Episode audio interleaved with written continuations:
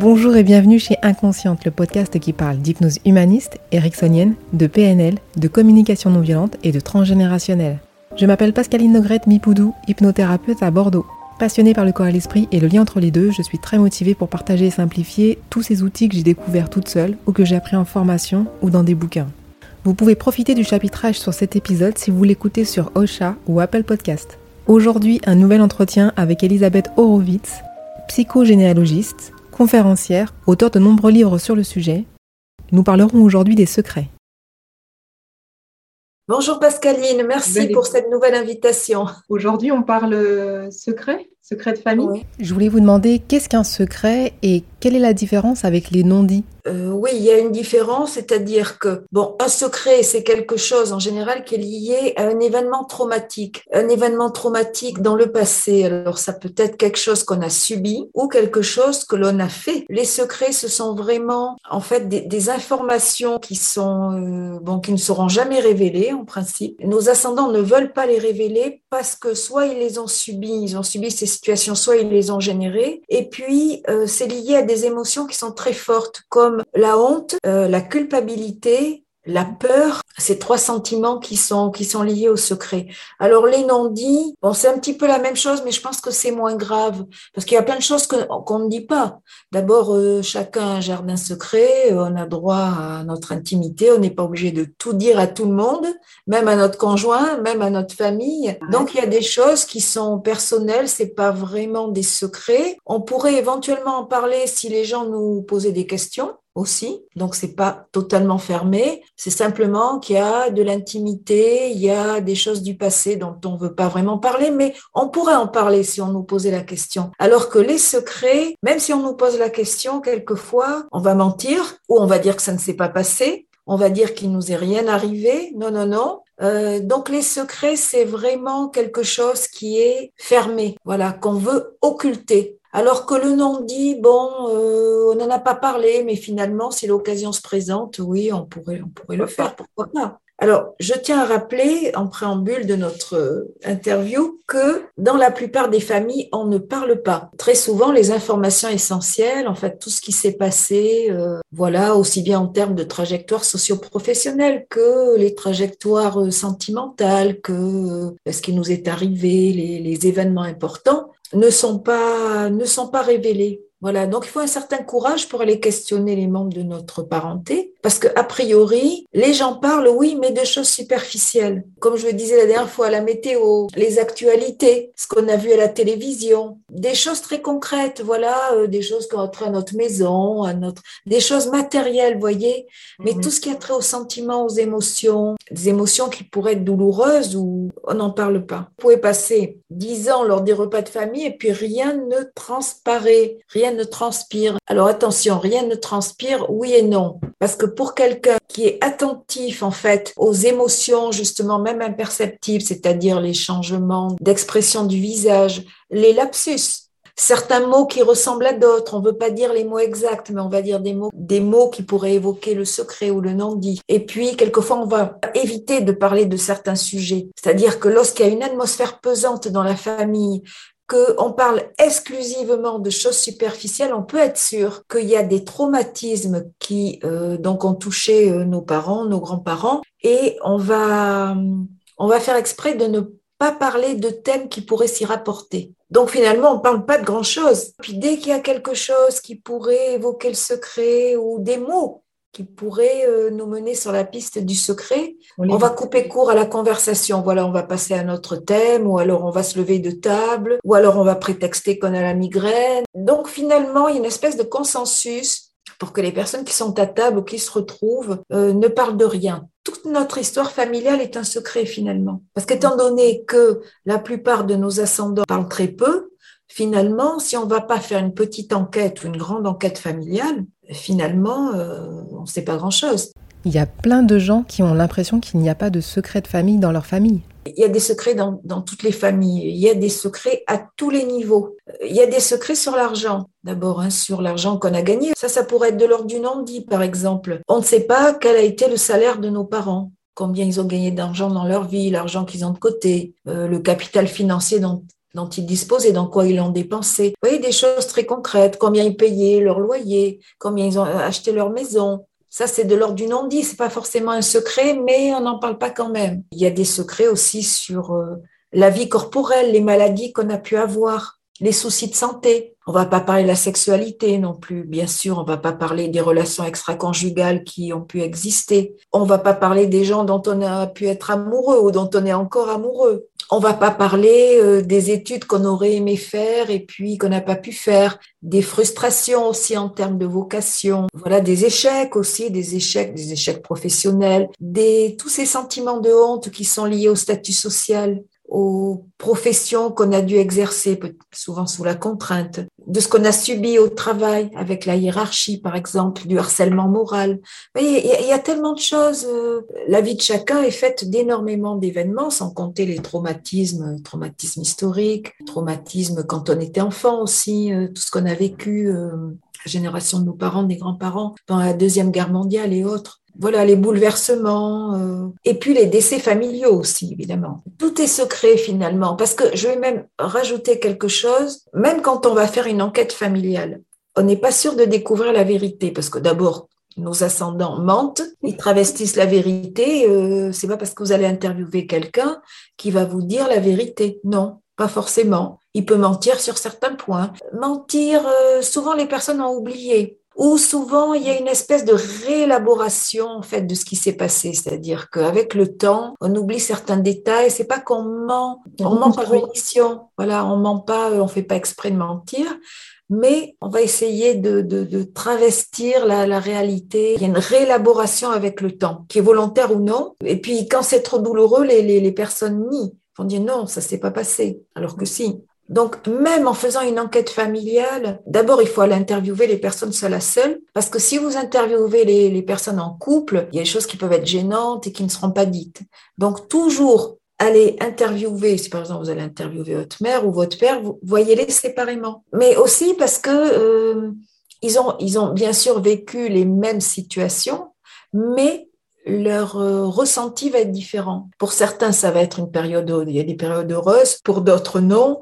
La perception qu'on a aussi des, de mêmes événements est tout à fait différente, même dans les cas de traumatisme, en fonction de votre résistance mentale, en fonction de votre degré de sensibilité émotionnelle, vous allez avoir euh, un vécu qui va être tout à fait différent, même si vous le partagez avec des familiers. Donc, euh, ce que je dirais, c'est que oui, il faut faire une enquête familiale, et que cette enquête familiale, elle peut être rapide dans la mesure où si par exemple on prend euh, rendez-vous avec euh, simultanément avec nos parents, nos oncles et tantes, nos grands-parents, euh, notre cousinage, nos frères et sœurs, et qu'on se donne par exemple deux trois mois, ce que je disais la dernière fois, pendant deux trois mois, vous allez voir chaque semaine une personne différente. Alors au début, bien sûr, avec un questionnaire un petit peu superficiel, on va pas rentrer, en, n'allez pas arriver chez les personnes en disant voilà raconte-moi les secrets de ton enfance, ton adolescence ou de ta jeunesse, qu'est-ce qui s'est passé, Non, on amène un cadeau, ça peut être des pâtisseries, ça peut être fleurs, on amène toujours quelque chose. On entre en relation. Et dans les, la première rencontre, surtout si ce sont des personnes qu'on n'a pas vues depuis longtemps, il faut y aller progressivement avec des photos, avec euh, voilà la vérification des dates, euh, des extraits d'état civil quelquefois, parce que là aussi, il peut y avoir aussi des erreurs sur les dates ou sur les âges. Alors, si vous voulez, c'est pour ça, si vous voulez reconstruire chronologiquement en fait l'histoire familiale, euh, je conseille quand même toujours d'aller demander le, les livrets de famille, voilà les extraits d'état civil, et puis les dates, parce que certaines dates peuvent recroiser la vôtre aussi. Voilà, il y, y, a toute une stratégie en fait pour aller voir les personnes une fois, deux fois, trois fois, et en général à la troisième fois, c'est là où vous avez la substance, c'est-à-dire que euh, peut-être les personnes vont se mettre à pleurer à l'évocation de certains, voilà, certains événements de, de leur vie, et puis euh, des confidences, des confidences intimes.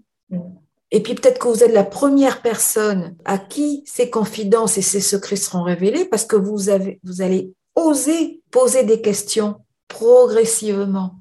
Voilà, qu'est-ce qui s'est passé en telle année? Vous habitiez où? Quel était euh, Qu'est-ce qui s'est passé avec votre conjoint? Ah ben tiens, là vous étiez marié, mais non, après vous avez divorcé, vous êtes remarié, oui, mais dans quelles circonstances? Et où est-ce que vous alliez en vacances? Et voyez, progressivement, vous rentrez dans ce sujet, tiens, à tel moment, telle personne est tombée malade, ah mais oui, mais pourquoi? Est-ce qu'il y a eu euh, des événements bouleversants? Vous avez déménagé, vous avez perdu euh, le statut social, changé de travail. Voilà. C'est en fait c'est un puzzle qu'il faut reconstituer. Et au bout d'un moment, on arrive effectivement, on rentre dans le dur, comme on dit, c'est-à-dire euh, qu'est-ce qui s'est passé de traumatisant? Vous allez découvrir des enfants illégitimes, vous allez découvrir les doubles vies, vous allez découvrir qu'il y a des personnes qui se sont suicidées, vous allez découvrir qu'il y a des personnes qui sont mortes à un hôpital psychiatrique. Alors, il y a trois moyens de découvrir les secrets. L'enquête familiale, les synchronicités, alors pourquoi les synchronicités? Parce que imaginez que vous partez en vacances et puis que à l'autre bout du monde vous rencontrez, je sais pas, les, amis intimes de vos parents ou des collègues de travail de vos parents ou des voisins de là où vous habitiez quand vous étiez jeune. Ben là c'est pas un hasard. Peut-être que ces personnes détiennent des informations qui vous seraient utiles de connaître et le fait de les recroiser à un certain moment, bah tiens. Alors surtout, ne les lâchez pas. Vous les invitez à boire un verre et euh, vous dites, bah, tiens, oui, c'est bizarre, on s'est recroisés, et puis vous évoquez le passé, et là, peut-être qu'il y a des choses qui vont, qui vont ressurgir, des personnes qui ont gravité autour de votre famille. Et là, n'hésitez pas à leur poser des questions. Et alors, le troisième, euh, troisième point, ce sont les rêves. Je vais vous donner un exemple. J'ai eu une consultante à un moment donné qui me dit, qui arrive un jour en séance et puis qui me dit, oh ben, j'ai rêvé que mon frère avait une double vie et qu'il avait un enfant, euh, donc que j'aurais un neveu que je n'ai jamais rencontré. Alors, est-ce que ça pourrait être euh, vrai? Alors, Je dis, ben, écoutez, alors là, je, je ne sais pas. Mais bon, si vous l'avez rêvé nettement, c'est possible pourquoi pas? Donc, je lui dis, écoutez, la, meilleure solution, c'est d'aller lui demander. Donc, elle est allée euh, voir son frère et elle lui dit, est-ce que tu as un autre enfant? Il lui dit, mais comment tu le sais?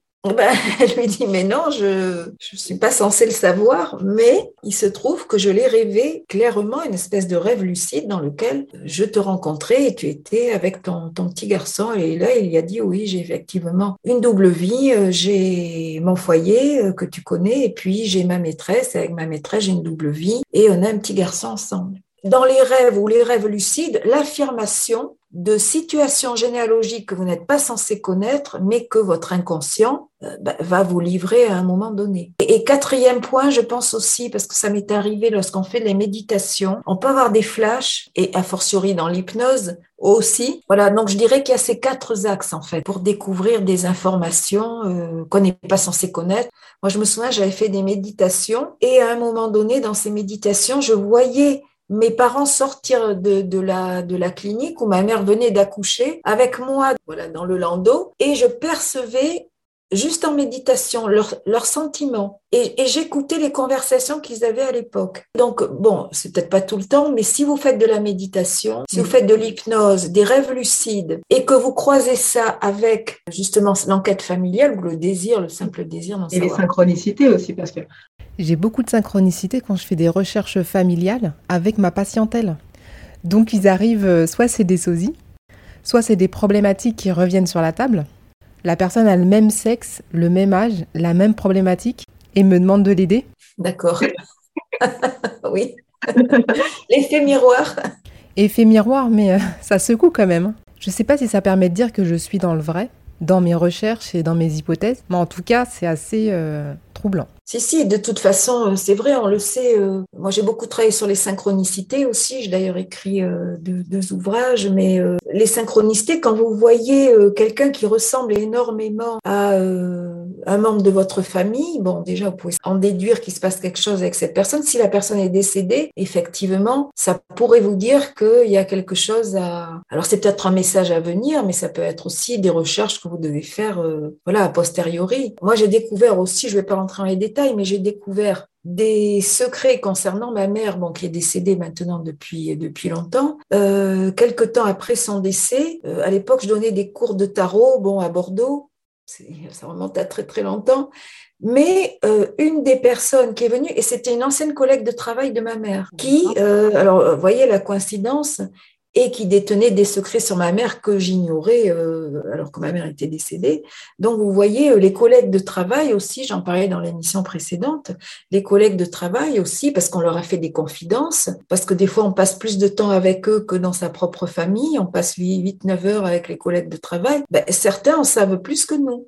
Donc c'est pas c'est pas une blague. Vous voyez, quand je dis les anciens collègues de travail, euh, oui, ben, ils connaissent beaucoup de choses, les anciens amis intimes aussi de, nos parents et euh, les collègues, des personnes qui venaient régulièrement euh, chez, nous aussi quand on était enfant. C'est pour ça que l'information est partagée entre, entre tout le monde et quelquefois ceux qui en savent beaucoup sur l'histoire de notre famille, bon, ce sont bien sûr les principaux intéressés, mais ce sont aussi des personnes qui n'ont pas forcément de lien de sang, qui ont pu euh, connaître et puis détenir à un moment donné parce qu'on leur a fait des confidences, tiens, parce qu'on s'est livré. Euh. Dans un de vos ouvrages, vous dites, euh, il y a toujours quelqu'un dans la famille qui sait. Il y a toujours quelqu'un qui va vous révéler les secrets. Absolument. Et c'est pour ça qu'il faut aller interroger tout le monde. Et même des, des personnes avec qui euh, nos parents ou nos grands-parents ont été fâchés, parce que précisément, c'est peut-être eux qui détiennent une partie.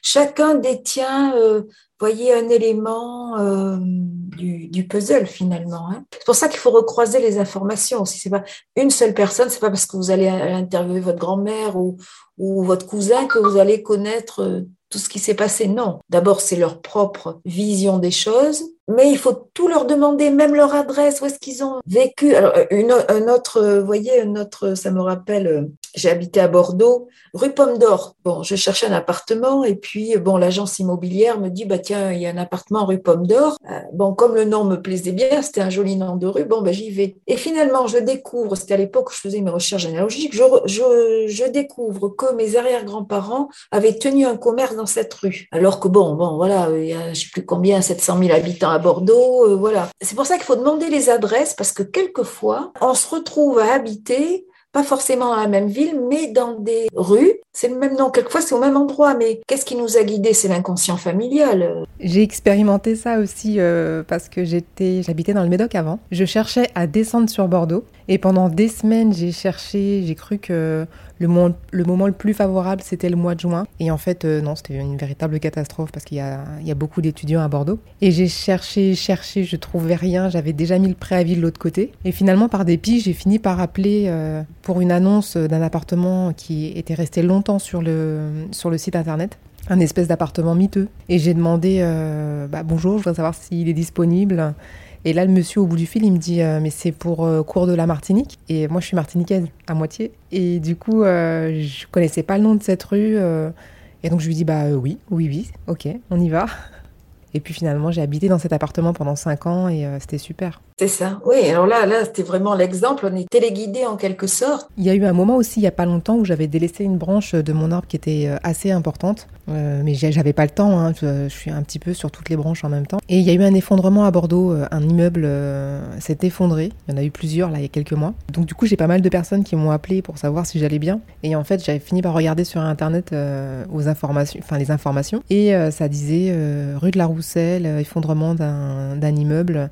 Et en fait, Roussel c'était la branche euh, sur laquelle je devais me remettre, en fait. Euh, là où il y avait euh, aussi des secrets très importants. Ah oui, il faut faire très attention aux synchronicités, parce que justement, lorsqu'on fait ces recherches, ou qu'on doit les faire, ou que l'univers nous dit, bon ben voilà, il faut aller voir de ce côté-là, il faut être conscient que nous avons des signes, des synchronicités, des messages qui nous arrivent même quotidiennement sur différents sujets. Quand les gens n'ont aucune idée de, des secrets qu'il peut y avoir dans leur famille, est-ce que juste en regardant l'arbre, ils peuvent avoir des indices ou poser des hypothèses euh, en fonction de, des dates ou des choses comme ça? Oui, parce que en fait, oui, alors ça dépend si les personnes ont des, des problématiques en fait. C'est-à-dire qu'à partir de la problématique, vous pouvez déduire effectivement qu'il y a un héritage transgénérationnel. Ça peut être par exemple si on a des problèmes au niveau sentimental. Bon, on a des problèmes au niveau sentimental. Alors à ce moment-là, oui, on peut supposer, même si on n'a fait aucune enquête généalogique, qu'il a pu y avoir des, difficultés. Et peut-être le fait de rester seul, c'est peut-être aussi pour ne pas revivre certaines situations euh, délicates qui euh, se rapportent en fait au couple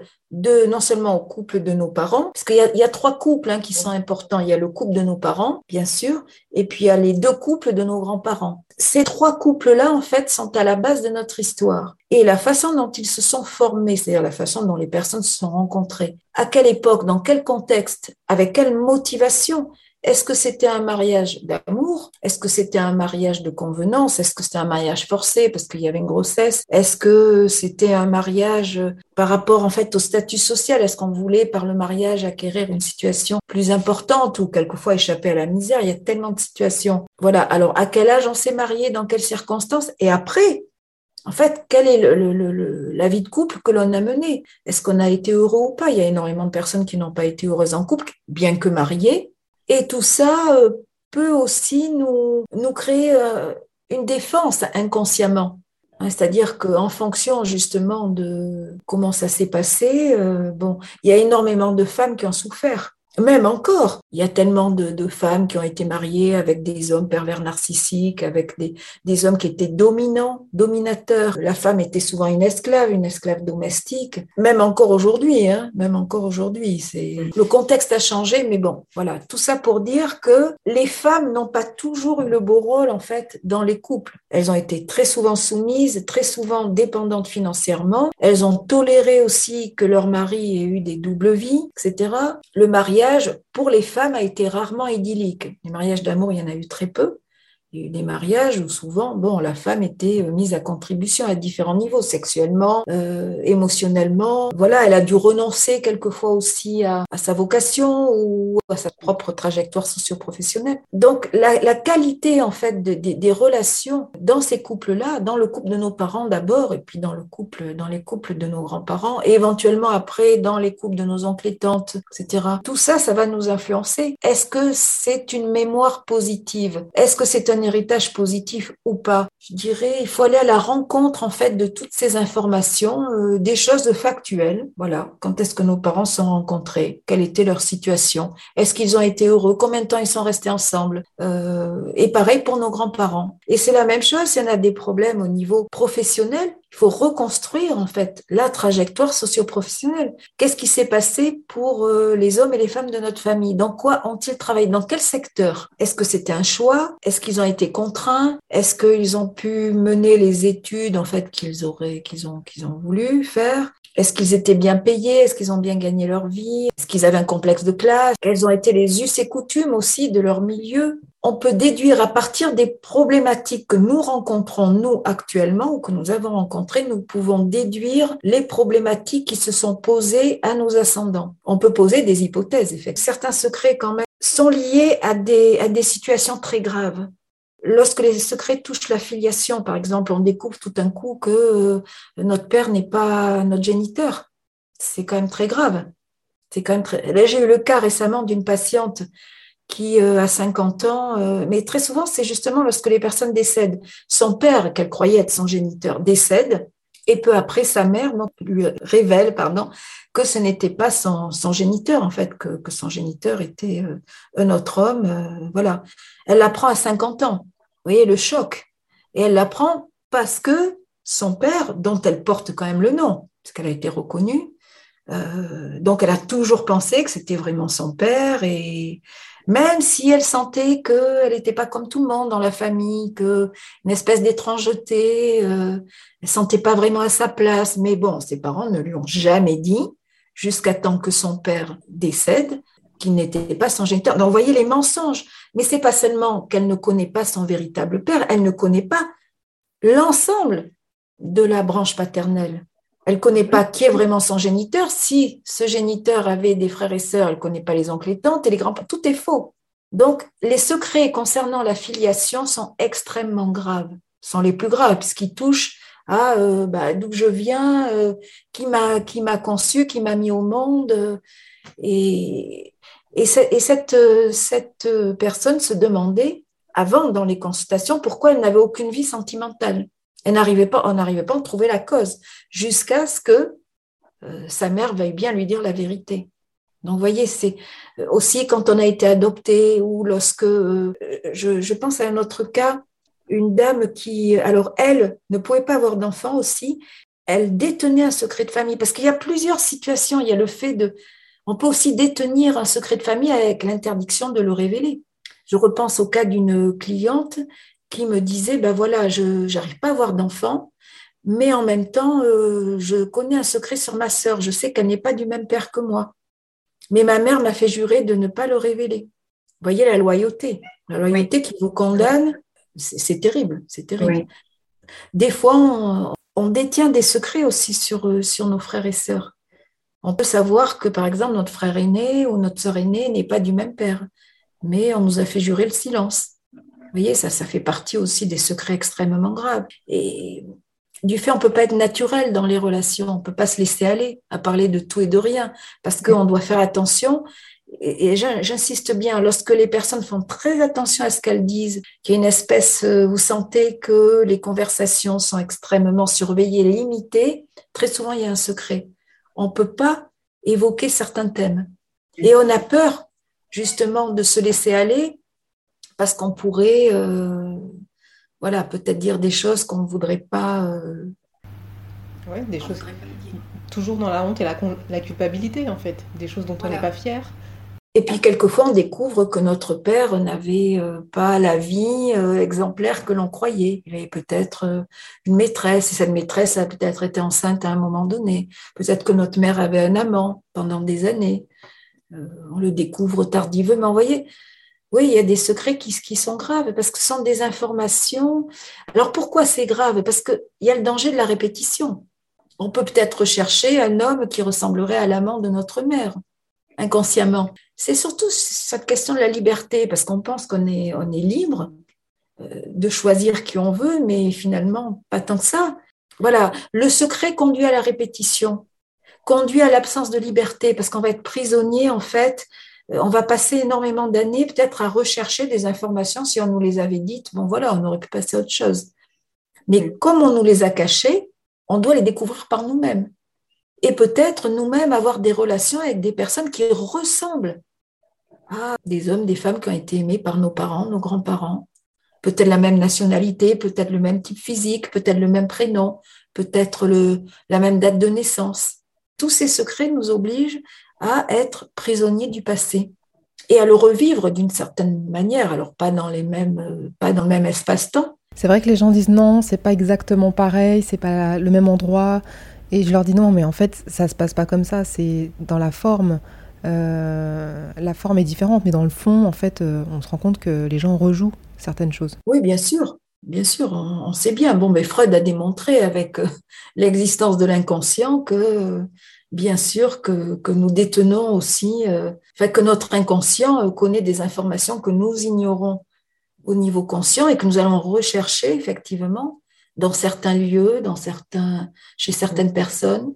Et, c'est tout le danger de, faire des secrets. C'est pour ça, si, si j'avais un message, c'est de dire aux personnes, si des personnes nous écoutent et ont des secrets, ben de les dire.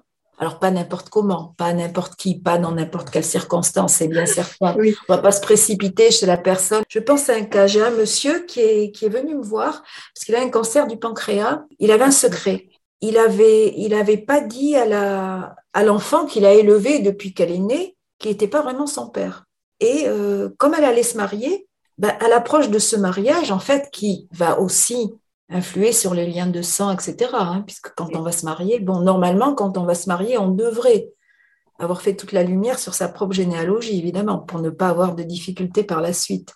Et je lui ai dit, mais vous devez lui avouer la vérité. Vous pouvez pas la laisser se marier. Vous êtes malade, mais vous êtes certainement malade aussi parce que vous avez ce secret. Depuis une vingtaine d'années, vous n'avez jamais osé lui dire que vous n'étiez pas son géniteur. Et là, comme elle va se marier, il faut qu'elle le sache parce que, au risque que son couple ne marche pas. Si, si on a adopté quelqu'un, il faut le dire. Si on, est, si on a reconnu quelqu'un mais qu'on n'est pas son géniteur, il faut le dire. Si euh, on a obligé quelqu'un à détenir un secret euh, sur quelque filiation que ce soit et on doit le libérer de cette, de cette contrainte et, et, le dire, sous peine de faire beaucoup de mal, même s'il est vrai que détenir un secret, c'est détenir un pouvoir. Parce qu'on a un pouvoir sur euh, un certain nombre de personnes, sur la destinée d'un certain nombre de personnes, c'est extrêmement grave. J'ai eu un cas comme ça où une femme ne savait pas qui était le géniteur. En fait, euh, elle, euh, elle, avait eu une relation extra-conjugale euh, au moment de son mariage, ce qui est assez fou. Mais bon, et, du coup, elle était tombée enceinte assez rapidement. Elle ne savait pas qui était le, le, père de son enfant. Puis en parallèle, moi en séance, je fais un arbre généalogique, un petit arbre rapide. Et, euh, et c'est vrai que cet enfant-là, il était déjà adulte, il avait des grosses difficultés dans la vie, euh, il n'était pas autonome, il n'était pas indépendant, euh, il était dépressif. Et, euh, et donc, on a fait le lien quand même euh, sur, sur ça. Elle me dit, mais je ne saurais jamais en fait qui est le véritable père de, de, mon enfant. Donc je lui demande, mais pendant la grossesse, dans quel état émotionnel vous étiez? Elle me dit, bah, j'étais euh, dans le doute permanent pendant neuf mois. Et donc, elle me demande, euh, est-ce que je dois révéler mon secret? Est-ce que, euh, est-ce que je vais, ça pourrait aider mon fils? Donc, je lui réponds, oui, je pense qu'il irait mieux. Mais en fait, il y avait une notion de bénéfice secondaire, c'est-à-dire que elle n'avait pas envie euh, bah, de mettre le bazar dans sa vie. Et je comprends tout à fait. S'il y a eu plusieurs relations sexuelles dans la même période avec deux personnes différentes, bon, effectivement, c'est un cas très, très troublant et alors, est-ce qu'en est hypnose, la personne pourrait savoir qui est le géniteur? Moi, je préfère dire non, parce qu'en fait, euh, l'inconscient est très créatif et donc il peut vous créer tout ce que vous voulez. Il y a eu un super reportage euh, sur euh, Arte il y a quelques années sur les souvenirs et ça expliquait que bah, les souvenirs étaient remaniés. Et que donc l'inconscient en fait il stocke tous ces souvenirs là. Donc les souvenirs ne sont pas juste, on a arrêté de les utiliser par exemple dans des affaires, dans des enquêtes parce que finalement on s'est rendu compte que l'inconscient est créatif et donc il va vous donner ce que vous attendez d'une certaine façon. Donc dans le cas de cette patiente, l'inconscient, euh, avec son super bénéfice secondaire, pourra montrer qu'en fait le, géniteur est le, le mari, euh, ce qui permettra d'apaiser les choses, de ne, pas, de ne révéler aucun secret et, et de continuer euh, tout bien comme il faut. Oui, et il y a des secrets aussi actuellement sur la procréation médicalement assistée. Les donneurs de sperme, en fait, ne savent pas, en fait, bah, à qui ils ont donné naissance et, et, inversement, les enfants non plus ne peuvent pas remonter au géniteur. Si le géniteur lui-même avait déjà une famille officielle, il y a des demi-frères et sœurs, c'est très très grave. Je trouve que c'est extrêmement grave. Enfin, je pense qu'on n'en mesure pas toutes les conséquences finalement. Sur du long terme, on n'en mesure pas les conséquences. Ça, c'est sûr. Il y a des choses qui sont arrivées en fait à nos, à nos ascendants et, et qui peuvent aussi, euh, je dirais, nous, nous concerner indirectement. Je parlais la dernière fois de cette dame qui avait des difficultés à avoir des enfants, dont la grand-mère, elle découvre que sa grand-mère a été violée, et quand elle découvre après, elle peut, elle peut avoir des enfants. Donc oui, il y a certaines inhibitions qui sont dues en fait à des, à des traumas vécus par nos, nos ascendants qui n'ont jamais été révélés. Aujourd'hui, ce qui est super, c'est qu'on peut avoir des tests génétiques et du coup, on peut obtenir des informations qu'on n'aurait jamais eues euh, il y a 10 ans, par exemple. Oui, parce que même si en France, bon, pour faire un test génétique, il faudrait avoir l'aval de la justice, mais vous allez dans les pays limitrophes et puis avec un kit que vous pouvez euh, commander en ligne. Euh, alors, effectivement, c'est officieux, c'est informel, il n'y a pas de, c'est pas, ça n'a pas valeur de preuve. Mais si vous voulez euh, savoir si vous êtes bien l'enfant ou le frère ou la sœur de telle ou telle personne, effectivement, euh, vous avez la réponse en quelques jours pour un prix dérisoire avec un kit de, pour vérifier la, pour tester l'ADN. Donc euh, oui, c'est quand même une avancée extraordinaire. Mais encore une fois, effectivement, mon message est le suivant si vous avez des secrets, libérez, euh, libérez les personnes euh, voilà, qui, qui en sont les victimes. Je suis en train de vivre des, des histoires de secrets euh, personnellement. Et je suis persuadée que les gens, au fond, euh, qui gardent des secrets, qui ont des secrets mais qui les gardent, c'est avec la croyance que ça va protéger les gens en fait autour d'eux et que révéler le secret, ça sera forcément pas bénéfique à la personne de, de, le recevoir. De peur que ça fasse ressortir des, des histoires pas possibles et que ça, ça mette aussi le bazar dans la famille. Et donc du coup, ça donne des secrets qui perdurent dans le temps et qui ne sont euh, jamais révélés, ou alors très tardivement. Oui, on pense bien faire. Alors oui, pour une part, on pense bien faire, et puis pour une deuxième euh, part, il y a quand même cette notion aussi de, de détenir un pouvoir. Mm. C'est-à-dire que on a quand même, euh, surtout quand on n'a pas de quelqu'un qui n'a pas d'argent, qui n'a pas de pouvoir social, euh, peut estimer qu'il a un pouvoir en détenant une information qui ne, qui ne révélera pas et qui va conditionner le destin euh, de certains membres de la famille ou peut-être même le devenir de deux, trois générations, vous voyez. Je pense que certains utilisent le secret en, en compensation aussi d'impuissance sociale. Je crois que le secret, c'est c'est vraiment la, la, la, chose la plus, la plus grave finalement dans les familles. Voilà. Mais certains secrets seront révélés quand on va poser des questions. Comme je l'ai dit la dernière fois, certaines choses ne sont pas révélées parce que personne ne pose de questions. Mais si vous posez des questions, même si vous pensez que vous n'aurez pas de réponse, peut-être qu'à un moment, vous aurez une réponse. Mm. Peut-être que la personne, tout d'un coup, ben, elle va, emportée par l'émotion, ben oui, va vous dire la vérité, va vous révéler. Euh, voilà, mais c'est pour ça, allez poser des questions. Si vous attendez que les personnes parlent, elles ne parleront jamais. Vous pouvez attendre 10, 20, 30 ans. Par contre, si vous, vous dites, bon, voilà, je vais faire mon enquête, je vais tenir un cahier, un journal de, mes recherches dans l'ordre chronologique, avec des questions très précises, ça j'insiste aussi, hein. plus les questions sont précises, à un moment donné, plus les réponses sont précises. Et en fait, ça dépend de notre euh, capacité, en fait, à enquêter. Beaucoup, beaucoup de choses seront révélées si vous posez des questions. C'est souvent parce qu'on n'ose pas poser des questions qu'on ne sait rien. Mais si on pose les questions, euh, forcément, à un moment donné, quelqu'un va, va nous dire quelque chose. Il faut le faire quand on peut, quand les personnes sont encore en vie, toutes les personnes âgées, de la génération de nos grands-parents, grands-tantes, grands-tantes, les collatéraux, le cousinage. Mais oui, ne pas hésiter à soit aller les rencontrer seul à seul, en terrain neutre, soit leur envoyer un courrier, voilà, ne serait-ce que déjà pour établir un contact. Puis après, si vous avez la possibilité d'aller les rencontrer, tout ça se fait par étapes, mais euh, soyez certain que si vous commencez à enquêter, vous aurez énormément d'informations. Bah, merci beaucoup. C'est moi, merci Pascaline. J'espère que ce nouvel épisode vous a plu. Soutenez le podcast Inconsciente afin qu'il soit écouté par le maximum de personnes. Vous pouvez contacter Elisabeth Horowitz sur son adresse elisabethhorowitz.hotmail.com et me suivre sur Instagram, Pascaline Hypnose. Laissez un commentaire, je serai ravie de vous lire. Partagez-le si vous pensez qu'il peut faire du bien à quelqu'un. Et si vous êtes sur Apple Podcast, alors là, mettez des étoiles, ça va énormément m'aider. Merci beaucoup et à bientôt.